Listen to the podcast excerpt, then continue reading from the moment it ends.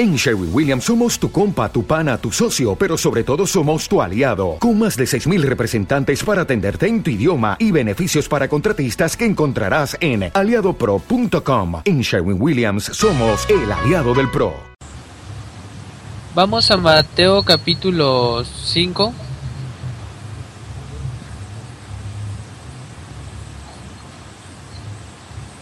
Versículo 29. Por tanto, si tu ojo derecho te es ocasión de caer, sácalo y échalo de ti, pues mejor te es que se pierda uno de tus miembros y no que todo tu cuerpo sea echado al infierno. Y si tu mano derecha te es ocasión de caer, córtala y échala de ti, pues mejor te es que se pierda uno de tus miembros y no que todo tu cuerpo sea echado al infierno. Versículo 30. Y si tu mano derecha te es ocasión de caer, córtala y échala de ti, pues mejor te es que se pierda uno de tus miembros y no que todo tu cuerpo sea echado al infierno. Cuando nos está describiendo estas palabras, mis hermanos, realmente interpretaciones con respecto a estas cosas hemos oído muchísimas. ¿Qué tal se escucha mi hermana? Mi hermana Celia. ¿Se escucha bien? Entonces nos está describiendo aquí la, la escritura, dice, nos está diciendo claramente, si tu ojo derecho te es ocasión de caer, sácalo y échalo de ti. Cuando en realidad hemos visto dentro de las congregaciones a personas que estén sin un ojo, sin un brazo, sin una mano, por causa de que hayan cometido algún pecado, por causa de que hayan cometido algún mal, pues ahí está dando clarita la orden. Si tu ojo derecho te es ocasión de caer, sácalo y échalo de ti. Si tu mano derecha te es ocasión de caer, sácala y échala de ti. Si tu pie derecho te es ocasión de caer, sácalo y échalo de ti. Ahí nos está dando la orden clarita. Nada más que que venimos a escuchar muchísimas interpretaciones con respecto a que nos nos está diciendo no que nos saquemos los ojos, sino que miremos hacia otro lado, que volteemos la mirada hacia otro lado. Nos está diciendo que si vamos por un camino este incorrecto, que regresemos nuevamente y que tomemos el camino correcto que si nuestras manos se van a robar algo que reprendamos aún a nuestros mismos miembros y que hagamos lo correcto. Venimos a escuchar muchas interpretaciones semejantes, de tal manera que el maestro no quiso dar a entender muchas veces este tipo de cosas. No viene hablando con respecto a estas cosas. Él es muy claro con cada una de las cosas que está diciendo, pero viene a hablarlo en parábola. Y si viene a hablarlo en parábola, entonces nos pide que se interprete sí, pero no que lo interpretemos a nuestro propio criterio, no que demos nuestra opinión, sino que respetemos lo que está dicho ahí en Pedro, porque tenemos la palabra profética más permanente, a la cual hacemos bien en allegarnos como a una antorcha, entendiendo primero esto, que ninguna interpretación de la escritura es privada, sino que realmente, si vamos a escudriñar algo que se escudriñe como la escritura dice y no como nosotros decimos, no lo que nosotros pensemos. Cuando nosotros leemos, ahí le está diciendo, si tu ojo te es ocasión de caer, sácalo y échalo de ti. Nos está orientando totalmente al cuerpo. El cuerpo que en realidad viene registrado en la escritura, el cual tiene ojos, tiene pies y tiene manos.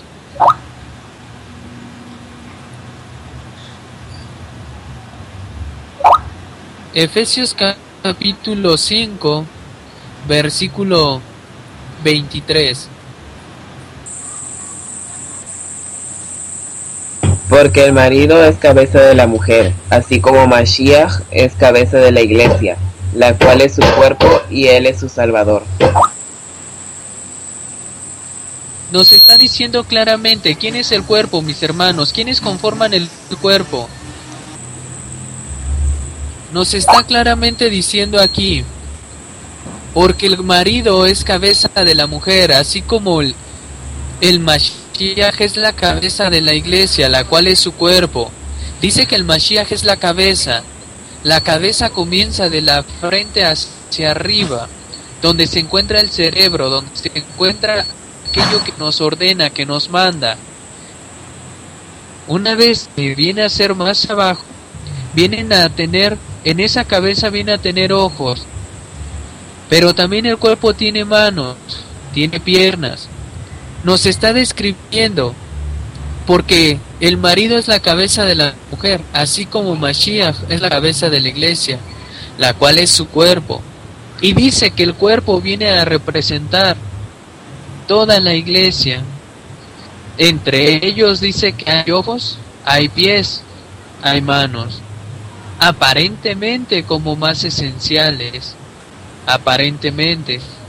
Nos está describiendo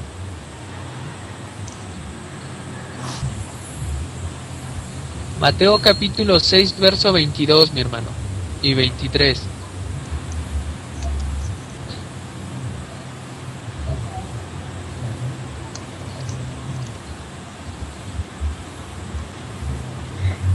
Dice, la lámpara del cuerpo es el ojo, así que si tu ojo es bueno, todo tu cuerpo estará lleno de luz, pero si tu ojo es maligno, todo tu cuerpo estará en tinieblas. Así que, si la luz que hay en ti, así que si la luz que en ti hay es tinieblas, ¿cuántas no serán las mismas tinieblas?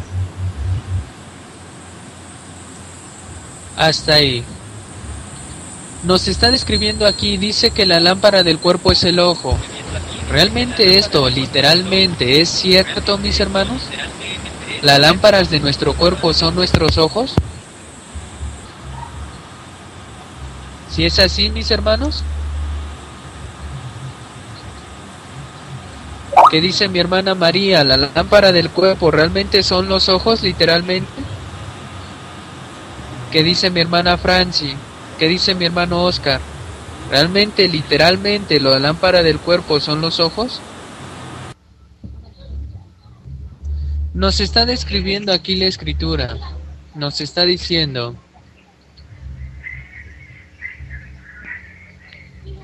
con respecto a estas cosas, dice aquí en Mateo 6, verso 22, la lámpara del cuerpo es el ojo, así que si tu ojo es bueno, todo tu cuerpo estará lleno de luz. Pero si tu ojo es maligno, todo tu cuerpo estará en tinieblas. Así que si la luz que en ti hay son tinieblas, ¿cuántas no serán las tinieblas? Cuando nos está mencionando aquí la escritura con respecto a estas cosas, nosotros poniéndonos a analizar, dice mi hermano Oscar, realmente la lámpara del cuerpo es el ojo. Pero poniéndonos realmente a pensar en lo que estamos diciendo, la lámpara del cuerpo no son los ojos literalmente. ¿Por qué no? Está abierto su micrófono, mi hermana María.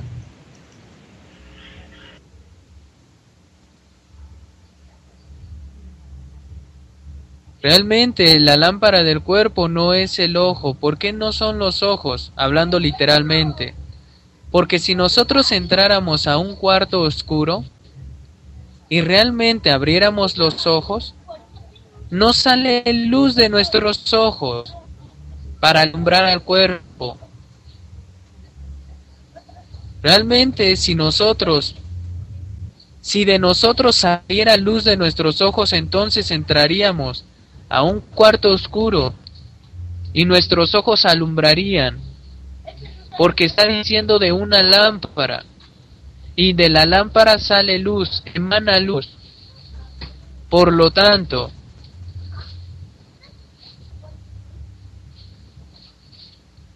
no, mi hermana María, Nos está diciendo la escritura, la lámpara del cuerpo es el ojo. ¿Cómo es que en realidad vienen a ser los ojos unas lámparas? ¿El cuerpo quién es? El cuerpo es la congregación. Y dentro de la congregación hay ojos, hay manos, hay pies, pero también hay los otros órganos, los interiores, el corazón, los riñones, los intestinos, todo esto que contiene el cuerpo, los pulmones, cada uno de los miembros interiores. Nos habla de lo que son las manos, la cabeza, nos habla de lo que son los pies, los ojos. La cabeza es el Mesías. Pero dice, la lámpara del cuerpo es el ojo. Esto solo es simbólicamente. Solamente simbólicamente son los ojos.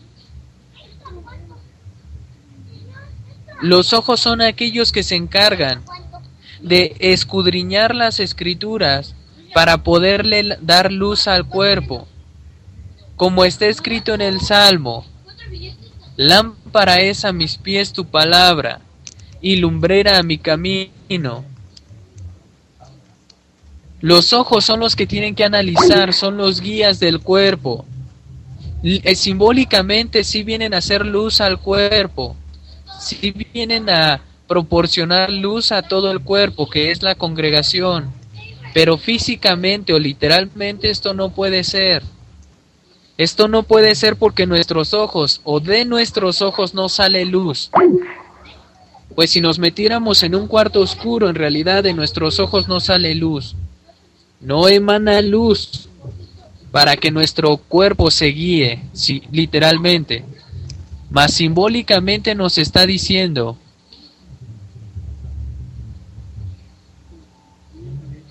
la lámpara del cuerpo es el ojo, son los que enseñan, son los guías del cuerpo, porque los guías son los que les dicen, den un paso hacia la izquierda o den un paso hacia la derecha. Los guías son los que ordenan, son los que dirigen al cuerpo. Estos son los enseñadores. Exacto, mi hermano Oscar. La lámpara del cuerpo es el ojo, son los enseñadores. Así que si tu enseñador es bueno, todo tu cuerpo, toda la congregación, estará llena de luz, de sabiduría, estará llena del Mesías. Pero si tu ojo, hablando del enseñador, es maligno, todo tu cuerpo estará en tinieblas.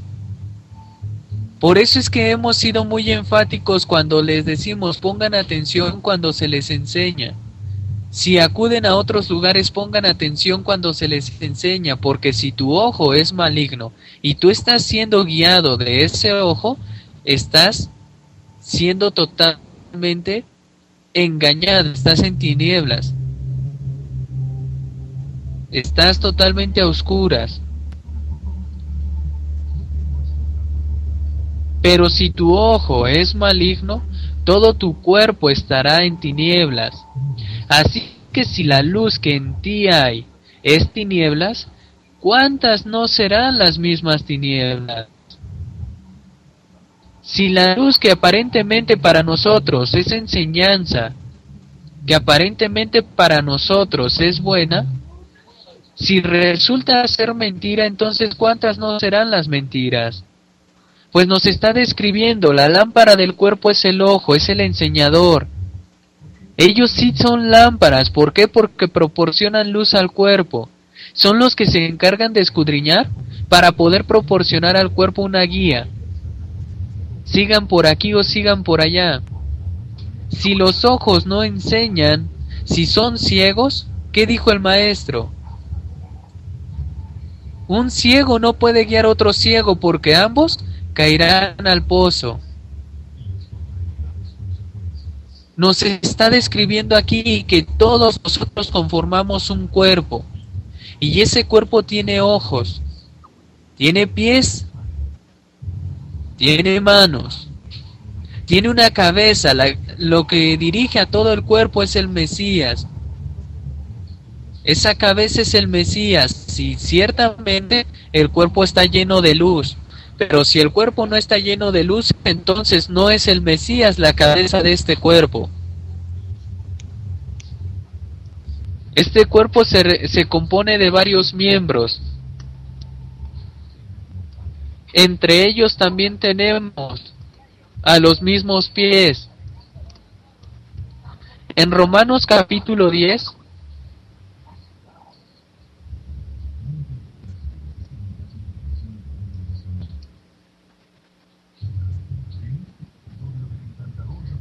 Así es, mi hermana María Gutiérrez.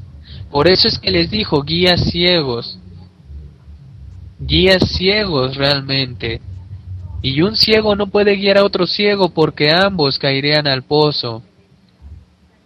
Por eso es que les está declarando que realmente en Mateo capítulo 5, si tu ojo, si tu enseñador te es ocasión de caer, sácalo y échalo de ti.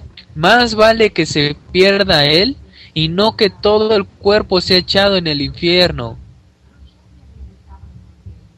Mateo capítulo 5. Versículo 29.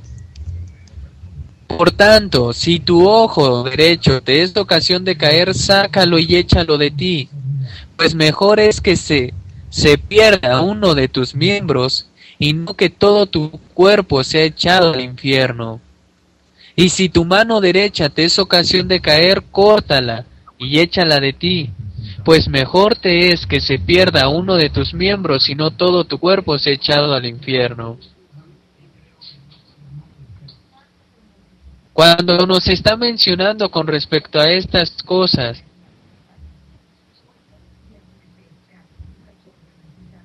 No le entendí, mi hermano Oscar. ¿A qué se refiere, mi hermano? ¿Sí tiene micrófono?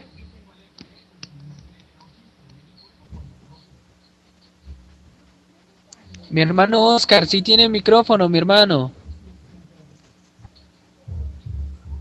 ¿Qué cosa se aplica literal y espiritualmente, mi hermano?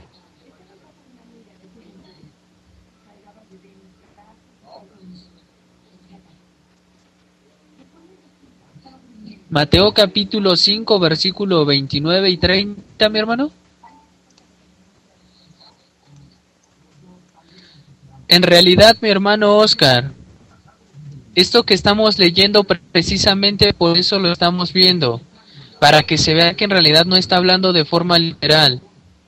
No está hablando de forma literal. El maestro nunca mandó que nos sacáramos los ojos literalmente ni que nos cortáramos una pierna o, una, o un brazo.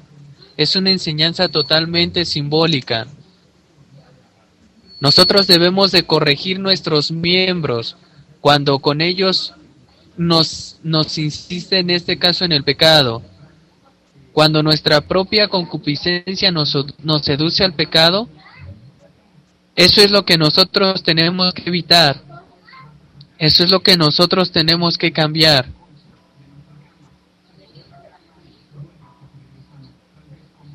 Por eso es que en realidad nosotros tenemos ese contender constantemente con la carne, pero es totalmente diferente a lo que nos está mencionando el Mesías. Exacto, mi hermano.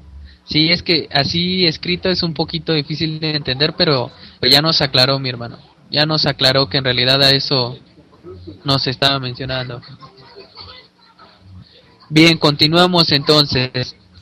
Nos dice que si nuestro ojo derecho nos es ocasión de caer, sácalo y échalo de nosotros. Este es a un enseñador, el cual es nuestro guía. Está abierto un micrófono.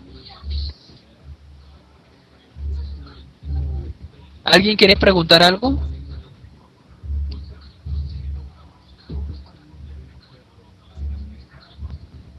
Nos está mencionando entonces la escritura con respecto a esto, que si el ojo derecho nos es ocasión de caer, sacarlo y echarlo de nosotros. Si nuestra mano derecha nos es ocasión de caer, la sacamos y la echamos de nosotros. Si nuestro pie derecho nos es ocasión de caer, saquémoslo y echémoslo de nosotros. Romanos capítulo 10 versículo 15 nos dice quiénes son los pies. Denle lectura, por favor.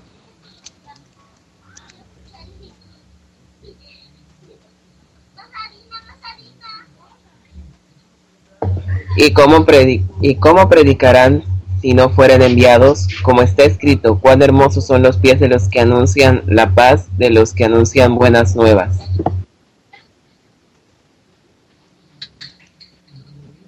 Nos está diciendo cuán hermosos son los pies de los que anuncian la paz, de los que anuncian buenas nuevas.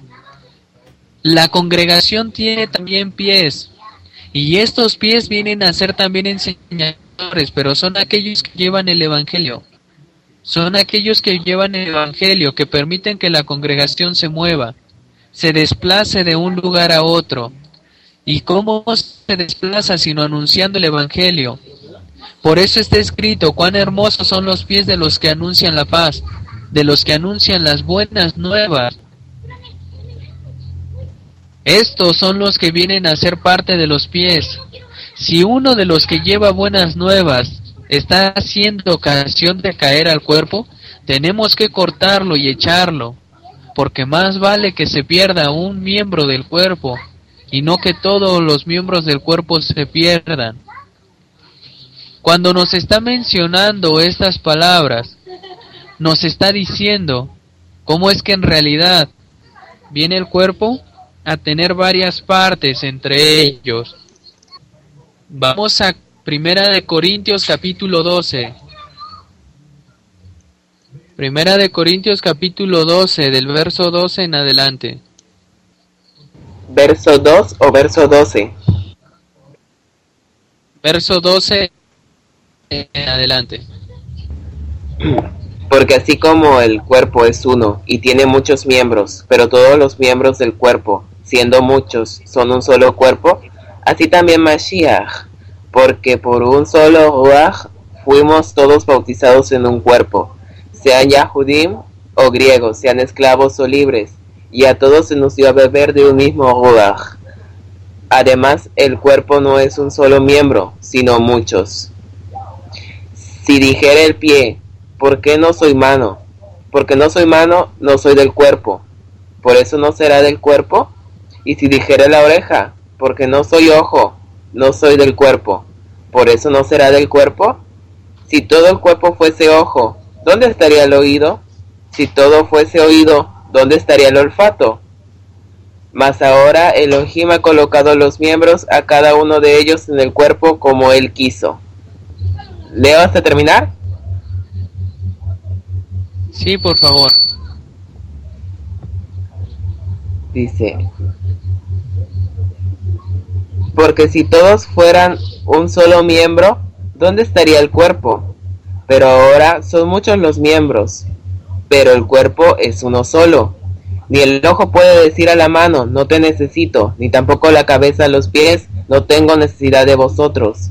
Antes bien los miembros del cuerpo, que parecen más débiles, son los más necesarios, y aquellos del cuerpo que nos parecen menos dignos, a estos vestimos más dignamente, y a los que nosotros son menos decorosos se tratan con más decoro. Por... Hasta ahí, ¿no? ¿Sigo? Sí, por favor. Porque los que nosotros son más decorosos no tienen necesidad, pero Elohim ordenó el cuerpo, dando más abundante honor al que le faltaba, para que no vaya desavenencia, para que no haya desavenencia en el cuerpo, sino que los miembros todos se preocupen los unos por los otros, de manera que si un miembro padece, todos los miembros se duelen con él, y si un miembro recibe honra, todos los miembros con él gozan. Vosotros pues sois el cuerpo de Mashiach, y miembros cada uno en particular, y aún nos puso Elohim en la congregación, primeramente apóstoles, luego profetas, lo tercero maestros, luego los que hacen milagros, después los que sanan, los que ayudan, los que administran, los que tienen don de lenguas. Son todos apóstoles, son todos profetas, todos maestros, hacen todos milagros, tienen todos dones de sanidad, hablan todos lenguas, interpretan todos. Procurad pues los dones mejores, mas yo os muestro un camino aún más excelente. Nos está describiendo aquí a todos y cada uno de los miembros Se los explico. Nos está diciendo, dice que realmente el cuerpo se compone de varios miembros. Ya vimos en realidad quiénes son los ojos y quiénes son los pies. Nos falta ver quiénes son las manos. La cabeza que dirige todo esto es el Mesías, según lo que dice en Efesios capítulo 5, verso 25, que el cuerpo viene a ser la iglesia, la cabeza es el Mesías. Cada uno de nosotros, mis hermanos, venimos a cumplir con una función muy específica delante del Padre. Entre ellos, dice que a unos puso, dice, y a unos puso Elohim en la iglesia, primeramente apóstoles, luego profetas, lo tercero maestros, luego los que hacen milagros, después a los que sanan, a los que ayudan, los que administran, los que tienen don de lenguas, son todos apóstoles, son todos profetas, todos maestros, hacen todos milagros, tienen todos dones de sanidad, hablan todos lenguas, interpretan todos.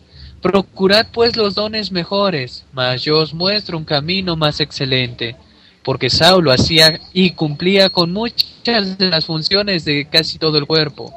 Sin embargo, nos está mencionando que todos y cada uno de nosotros debemos de saber qué parte del cuerpo venimos a hacer, mis hermanos.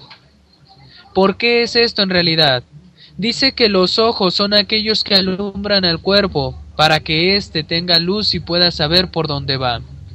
De entre estos dice que son enseñadores, son aquellos que se mantienen escudriñando las escrituras, los que interpretan para poder proporcionar al pueblo la interpretación de las escrituras.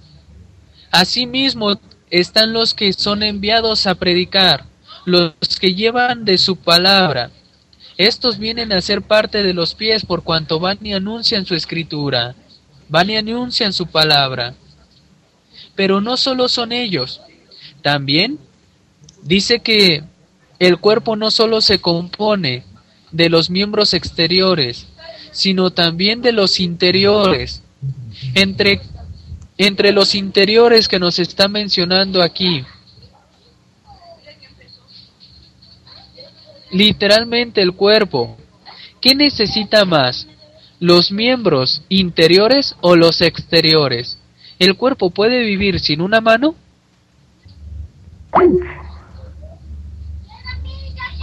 ¿El cuerpo puede vivir sin un pie? Sí. Puede vivir sin los ojos.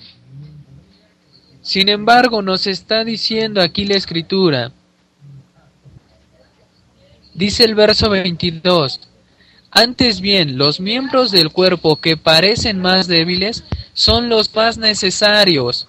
Entre estos, ¿cuáles son los miembros más necesarios del cuerpo? ¿Cuáles son los miembros más necesarios, mis hermanos? Mis hermanos, ¿cuáles son los miembros más necesarios del cuerpo? ¿El cuerpo vive sin los riñones? ¿El cuerpo vive sin el corazón? ¿Vive sin los intestinos?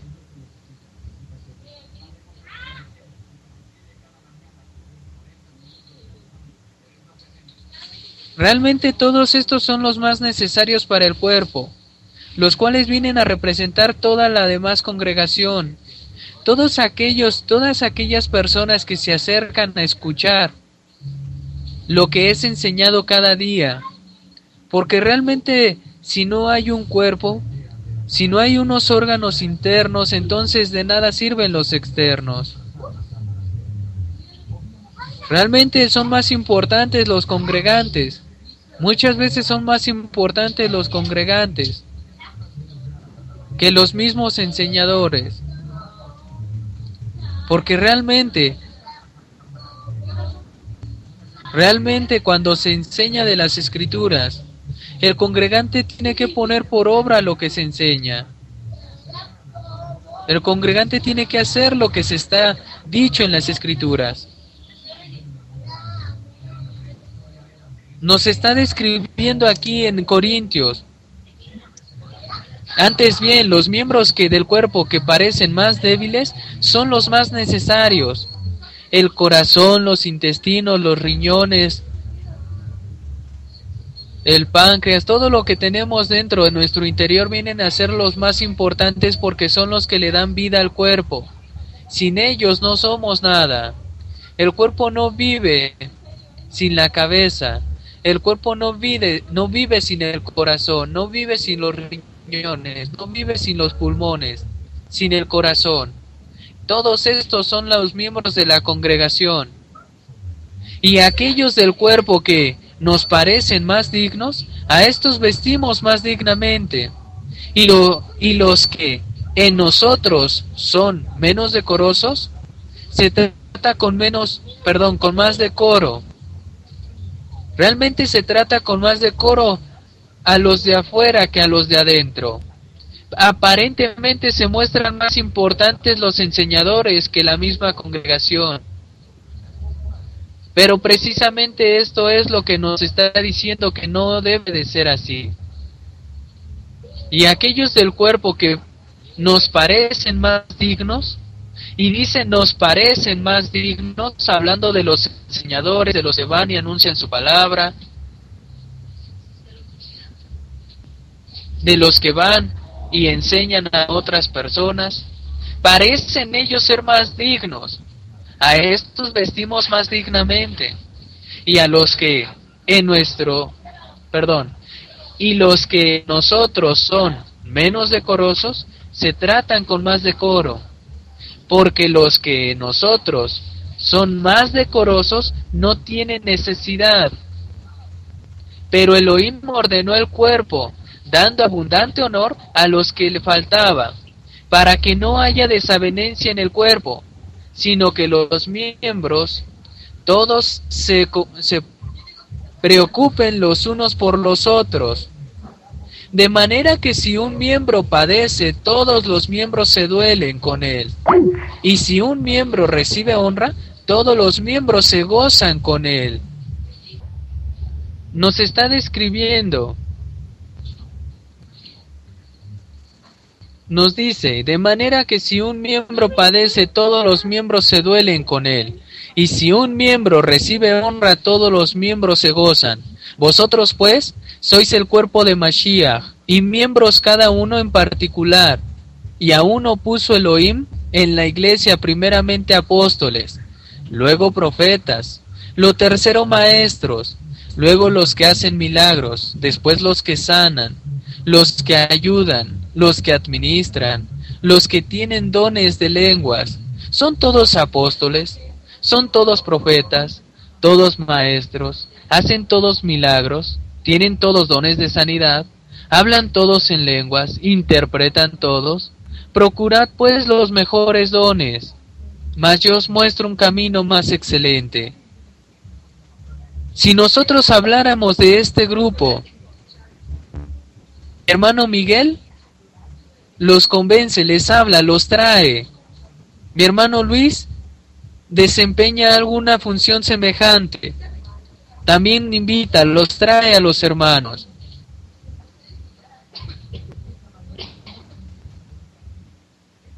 Mi hermano Marcelo les enseña. Mi hermano Alfonso les enseña. También entre otros se interpreta entre otros mismos escudriña. Ahora mi hermano Alfonso tiene que cumplir con salir a enseñar de la escritura, hacer caminar a esa congregación, hacer avanzar. Entre nosotros hay ojos, hay manos, hay pies. Entre nosotros hay órganos internos, entre los cuales también hay dones, pero todo esto se tiene que buscar por medio del Espíritu. Pues para que se manifiesten los dones en nosotros, tiene que el Espíritu ser derramado en nosotros. Necesario es que lo busquemos, mis hermanos, con mucho, con mucho ímpetu, con mucho esfuerzo. Necesario es que lo busquemos. Que busquemos que el Padre nos otorgue su Espíritu para que se manifiesten los dones en todos nosotros pues aún entre nosotros están viendo, están viendo que en realidad se deben de cumplir todas estas funciones. entre nosotros hay quienes administren también. Cada uno de nosotros cumple con una función muy importante dentro de lo que es el cuerpo del Mesías. Y si un miembro se goza, todos nos gozamos. Y si un miembro se duele, todos nos dolemos. Por eso es que nos está describiendo la escritura, si tu ojo derecho te es ocasión de caer, sácalo y échalo de ti. Si tu pie derecho te es ocasión de caer, sácalo y échalo de ti. Si tu mano derecha te es ocasión de caer, sácalo y échalo de ti. Mi hermano Luis, puedes llamar a mi hermana Varinia, por favor. Shalom, mi hermana Varinia.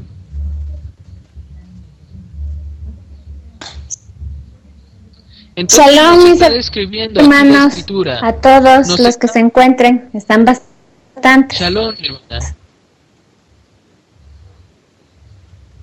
Nos está mencionando con respecto a las partes del cuerpo, cómo es que cada uno de nosotros venimos a cumplir una parte del cuerpo. Venimos a ser un miembro de este cuerpo del Mesías. Cuando nos está describiendo con respecto a las manos, Dice, si tu mano derecha te es ocasión de caer, sácala y échala de ti. ¿Para qué sirven las manos en el cuerpo, mis hermanos?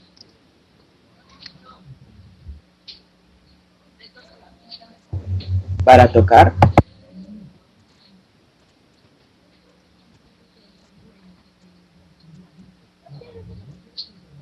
¿Para qué nos sirven las manos en el cuerpo, mis hermanos? Dice mi hermano Ishma que para tocar. Dice, ¿quién? Mi hermana María Gutiérrez que para comer, para escribir, para muchas cosas. Prácticamente las manos se nos fueron dadas para ayudar al cuerpo en lo que necesite. Para tabear y proveer.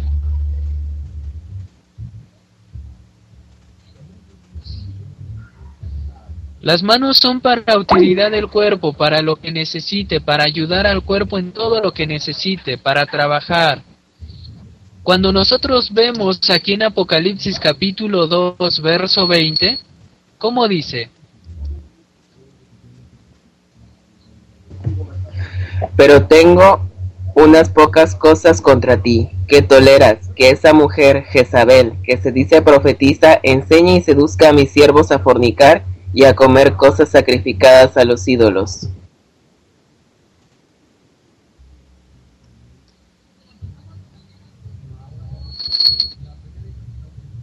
Nos está describiendo aquí acerca de Jezabel. ¿Cómo, mi hermano? Preguntaba que si era ese, pero ya veo que sí.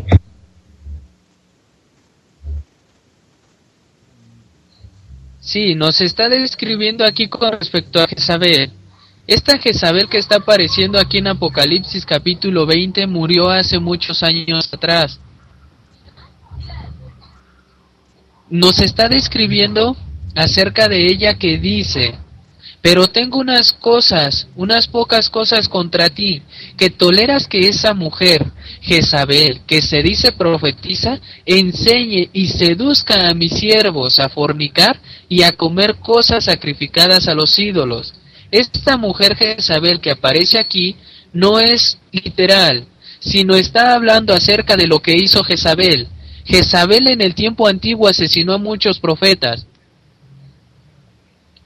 nos, nos está describiendo prácticamente que Jezabel en el tiempo antiguo dice que asesinó a muchos profetas, asesinó a muchos hombres de Elohim. Y cuando nos está diciendo, pero tengo unas pocas cosas contra ti, que toleras que esa mujer, Jezabel, que se dice profetiza, enseñe y seduzca a mis siervos, quiere decir que había mentira en esta congregación, había falsedad. Y la está representando aquí con Jezabel. ¿Por qué? Porque cuando fue muerta Jezabel, vamos a Segundo de Reyes, capítulo 9. Segundo de Reyes, capítulo 9, verso 30. Vino después Jehú a Jezreel, y cuando Jezabel lo oyó, se pintó los ojos con antimonio y atavió su cabeza y se asomó a una ventana.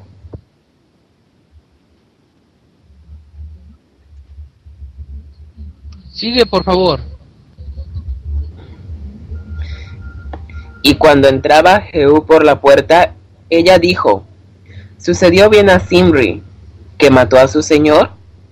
Alzándole entonces su rostro hacia la ventana, dijo, ¿quién está conmigo? ¿Quién?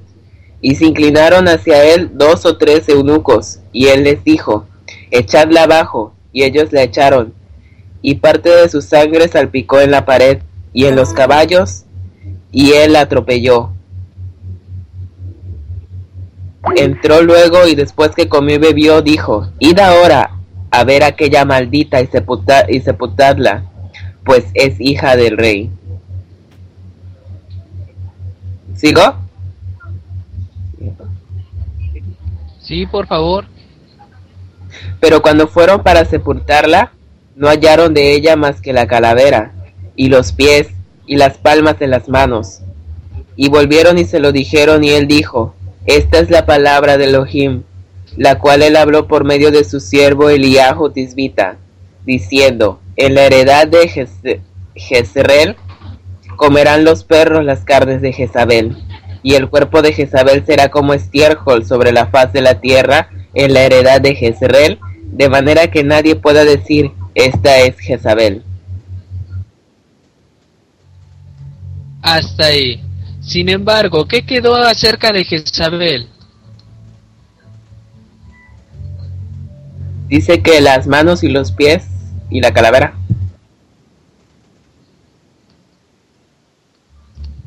Esto en realidad que estamos viendo aquí, que quedaron la cabeza, las manos y los pies. Quiere decir que esta mujer seguiría trabajando, esta mujer seguiría enseñando falsedad no meramente ella hablando físicamente, sino ciertamente su doctrina, su enseñanza, pues se decía que era profetisa, venía a surgir, venía a establecerse dentro de los hijos de Israel. Pues nos está diciendo cómo es que aún en el tiempo en el que está hablando Juan, el apóstol Juan, en ese tiempo que está hablando, por medio del libro de Revelación o Apocalipsis. Dice que Jezabel aún estaba trabajando en esa congregación. No hablando de Jezabel literalmente, sino de lo que quedó de Jezabel. Su cabeza que es la que dirige el cuerpo, sus manos que son las que trabajan y sus pies que son los que la hacen desplazarse, descaminar, enseñar acerca de la falsedad con la cual hablaba. Por eso es que nos está describiendo con respecto a esa mujer. Nos está describiendo entonces aquí la escritura que ciertamente Jezabel siguió trabajando, Jezabel siguió haciendo de las suyas, pues en su tiempo asesinaban los profetas, en su tiempo de vida. Vino y hizo cosas realmente en contra del poderoso, ella mandaba, ella mandaba matar a los profetas, tanto que Elías decía, a tus profetas han matado, solamente he quedado yo. Le dice el Señor, aún tengo, aún tengo siete mil profetas que no han doblado sus rodillas a Baal, mas esta mujer los asesinaba en su tiempo.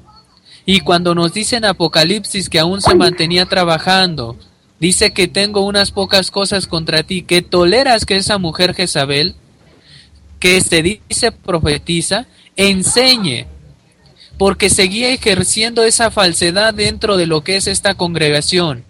No porque literalmente estaba enseñando Jezabel, sino que de su doctrina, la cual era para asesinar a los profetas, con esa doctrina enseñaban y seducían a los siervos a fornicar y a comer cosas sacrificadas a los ídolos.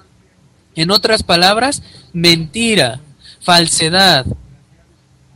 Eso era lo que estaba en esta congregación. Y habla acerca de ella porque en la profecía está diciendo cómo es que le iban a quedar las manos, los pies y la calavera para que siguiera trabajando. Por eso es que nos está diciendo es una comparación que estamos haciendo con respecto a las manos. Las manos acá, en lo que es la escritura, son los obreros, son los que ayudan al cuerpo. Entre, entre ellos tenemos algunos de nosotros. Tenemos algunos de nosotros que vienen a ser estos obreros, los cuales apoyan al, al mismo cuerpo, apoyan para que siga caminando la iglesia, para que los ojos guíen correctamente a la iglesia. Esas manos son puestas para ayudar. Estos son los obreros. Entonces nos está describiendo aquí la escritura, nos dice cómo es que las manos vienen a ser aquellos que apoyan a la congregación, aquellos que realmente nos ayudan. Desde el simple hecho de mi hermano, por ponerles un ejemplo, mi hermano Francisco, siente la necesidad de que tengamos un internet estable, de que entremos todos. Viene y compra lo que es el, el programa de Sky. De esta manera proporciona una ayuda a todo el cuerpo, a toda la congregación, para que así todos podamos escuchar de la enseñanza. Esto que hace cada uno de nuestros hermanos, que nos ayuda, que nos proporciona, eso es lo que nos hace poder cumplir con la enseñanza, poder ser todos parte de un cuerpo, que todos desempeñemos la función.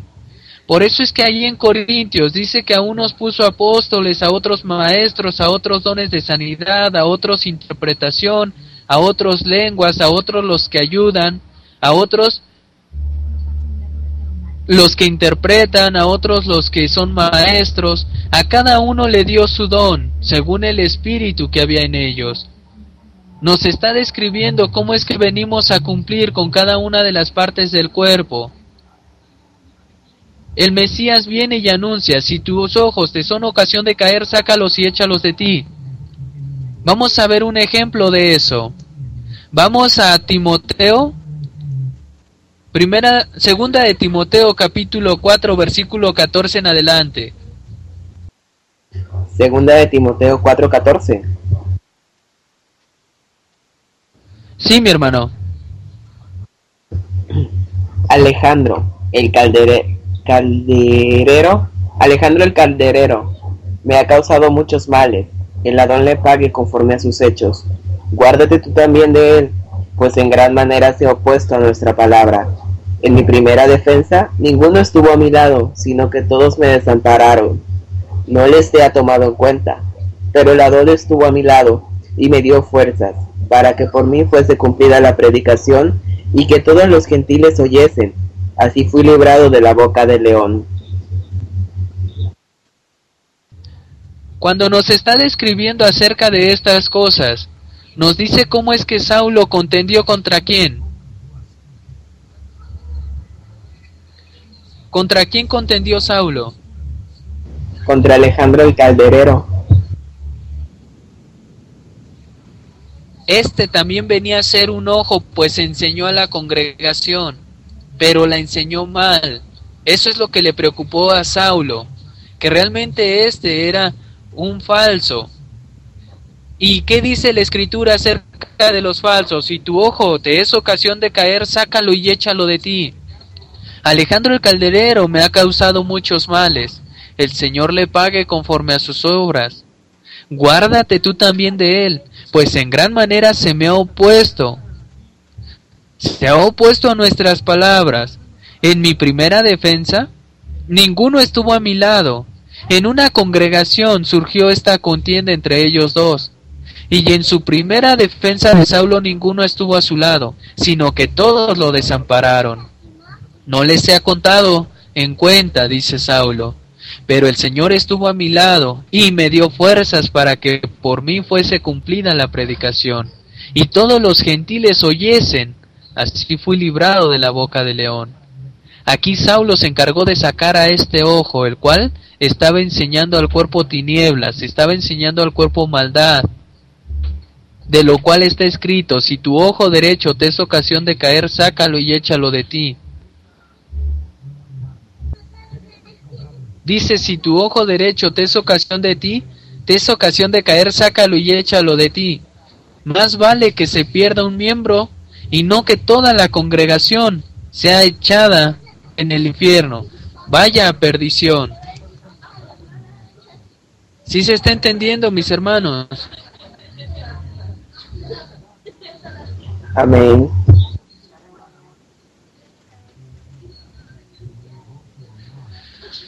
Vamos a ver primera de Timoteo capítulo 1 verso 20. De los cuales son Jimeneo y Alejandro, a quienes entregué a Hasatán para que aprendan a no blasfemar.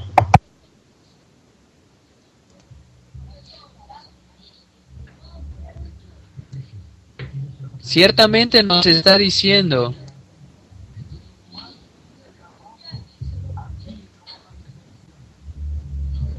nos está diciendo y dice, de los cuales son Emineo y Alejandro, a quienes entregué a Satanás para que aprendan a no blasfemar. Alejandro el calderero me ha causado muchos males. Tanto Alejandro como este Emineo vinieron a ser falsos enseñadores, los cuales dice que naufragaron en la fe. El versículo 18 18. Este mandamiento, hijo Timoteo, te encargo, para que conforme a las profecías que se hicieron antes en cuanto a ti, milites por ellas en la buena milicia, manteniendo la fe y buena conciencia, desechando la cual, la cual naufragaron en cuanto a la fe algunos, de los cuales son Himineo y Alejandro, a quienes entregué a Satanás para que aprendan a no blasfemar. Saulo tuvo que sacar a estos enseñadores, quitarlos de las congregaciones, para que vinieran a no blasfemar delante del Padre, para que respetaran realmente lo que se les había enseñado desde el tiempo antiguo. Estos, dentro de estos,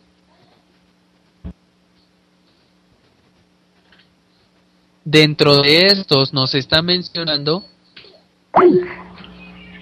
que estos venían a ser pies, venían a ser manos, y los sacó. Venían a ser ojos y los sacó, y el cuerpo no quedó sin ojos. El cuerpo no quedó sin pies, no quedó sin manos. Simple y sencillamente quedó sin algunos miembros. Hay abierto un chat. Preguntaba aquí mi hermano Oscar.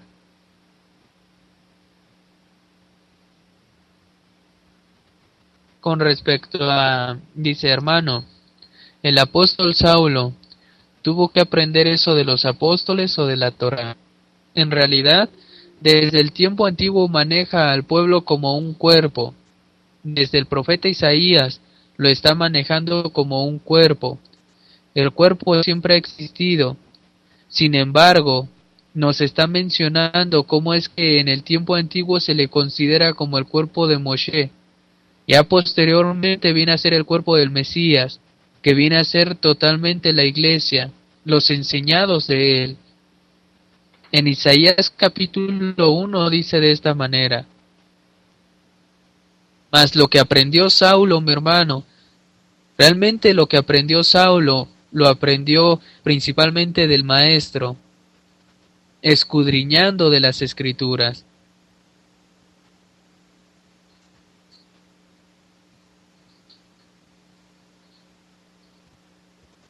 Isaías capítulo 1, verso 5 en adelante.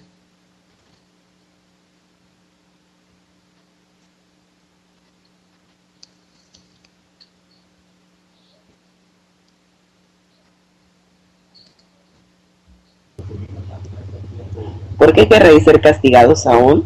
¿Todavía os, revelar, os revelaréis? Toda cabeza está enferma y todo corazón doliente. Desde la planta del pie hasta la cabeza no hay en él cosa sana, sino herida, hinchazón y podrida llaga. No están curadas ni vendadas, ni vendadas, ni suavizadas con aceite. Vuestra tierra está destruida y vuestras ciudades puestas a fuego. Vuestra tierra delante de vosotros, comida de extranjeros, y asolada como asolamiento de extraños. Continúa.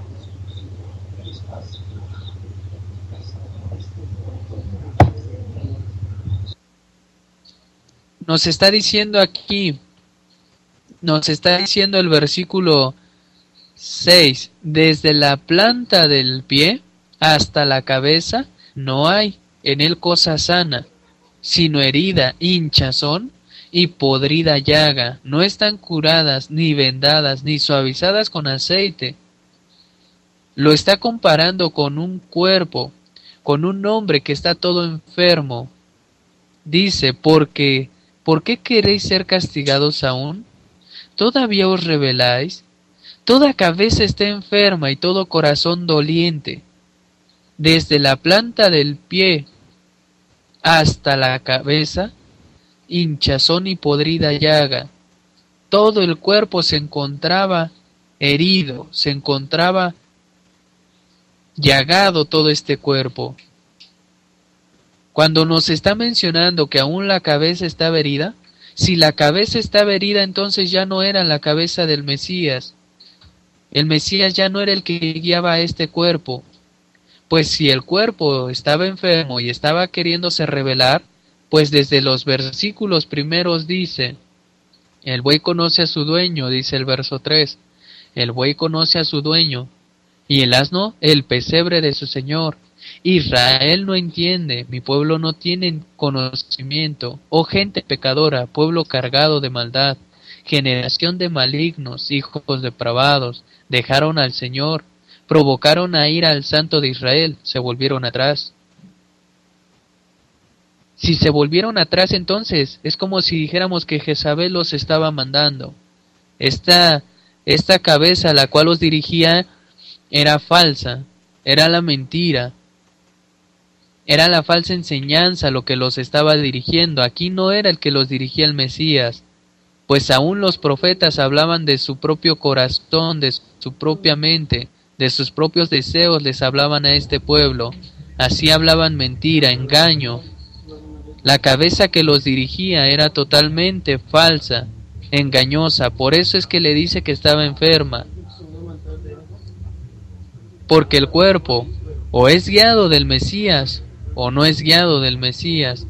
Si no es guiado del Mesías, entonces es como si dijéramos que es guiado de Jezabel, de la falsa enseñanza, de la falsa doctrina. Por eso es que le dice desde la planta del pie hasta la cabeza, no hay en él cosa sana, sino herida, hinchazón y podrida llaga. No están curadas ni vendadas ni suavizadas con aceite, vuestra tierra está destruida. Esto en este hombre vino a comparar a Jerusalén. En este hombre que estaba todo dolido, todo enfermo, vino a compararla.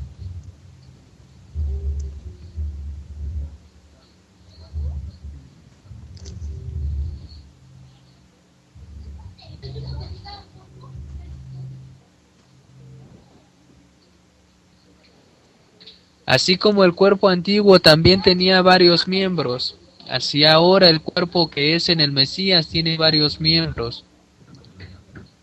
Tanto uno como el otro tienen varios miembros, mas ahora el que existe es el cuerpo del Mesías, el cual dice que está conformado por varios. Tiene ojos, tiene pies, tiene manos, tiene órganos internos, en los cuales debe de dirigirse, debe de saber a dónde va. Si se entiende, mis hermanos, si se comprende que en realidad no nos está diciendo que saquemos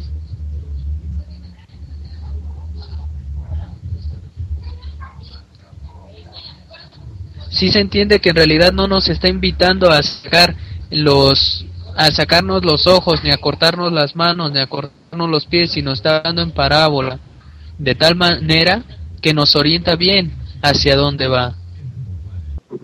Bien, mis hermanos, hoy vamos a terminar temprano, mis hermanos. Y este y hablamos la continuación que, que nos está diciendo la escritura cuando dice donde estuviera el cuerpo muerto ahí se juntarán las águilas.